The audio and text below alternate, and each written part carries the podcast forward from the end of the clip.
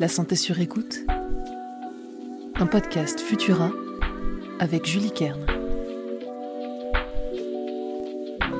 Bonjour, c'est Julie. Bienvenue dans ce nouvel épisode de La santé sur écoute. Avant d'aborder le sujet du jour, je vous rappelle que nous changeons de rythme de parution.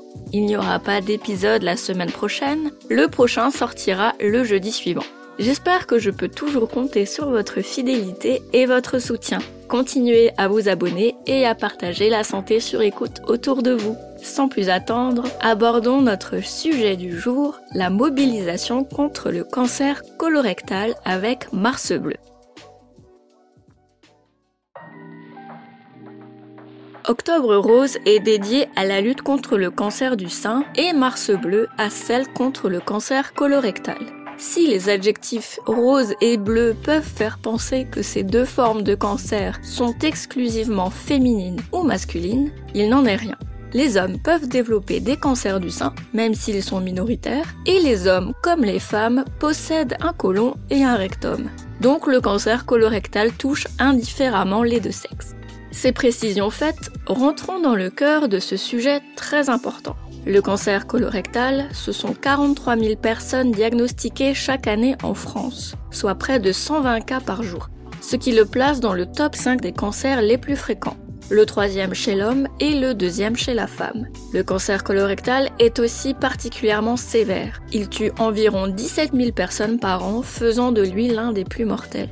Mais la bonne nouvelle dans tout cela, c'est qu'il est évitable dans 9 cas sur 10 grâce au dépistage. C'est tout l'enjeu de la campagne de mobilisation Mars Bleu, initiée par le ministère de la Santé et des Solidarités et la Ligue nationale contre le cancer.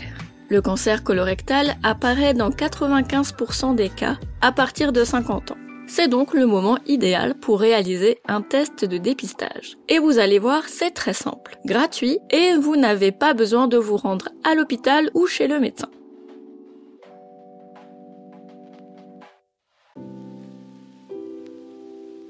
Les personnes âgées de 50 à 74 ans peuvent demander à la pharmacie, à leur médecin ou commander sur Internet un test de dépistage pour le cancer colorectal.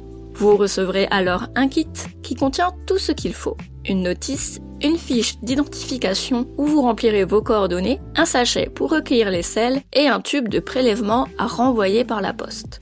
Il vous suffit de placer le sachet pour recueillir les selles sur la lunette des toilettes Attention, il faut uriner avant car le sachet ne doit pas être souillé par des liquides. Laissez la nature faire son œuvre, puis prélevez un échantillon de sel avec le tube de prélèvement. Vous n'avez plus qu'à envoyer le tout par la poste, au plus tard le lendemain du prélèvement.